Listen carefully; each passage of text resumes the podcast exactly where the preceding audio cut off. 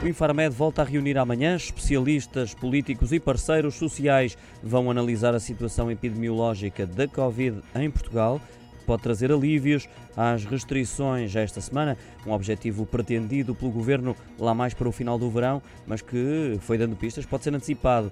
Uma decisão que vai sair do Conselho de Ministros agendada para quinta-feira, mas tudo dependerá dessa avaliação dos peritos e especialistas. O Executivo vai também decidir sobre uma eventual reabertura dos bares e discotecas, tema trazido a debate pelo Secretário de Estado eh, dos Assuntos Parlamentares e coordenador para a resposta à pandemia para a região de Lisboa e Val do Tejo, Duarte Cordeiro.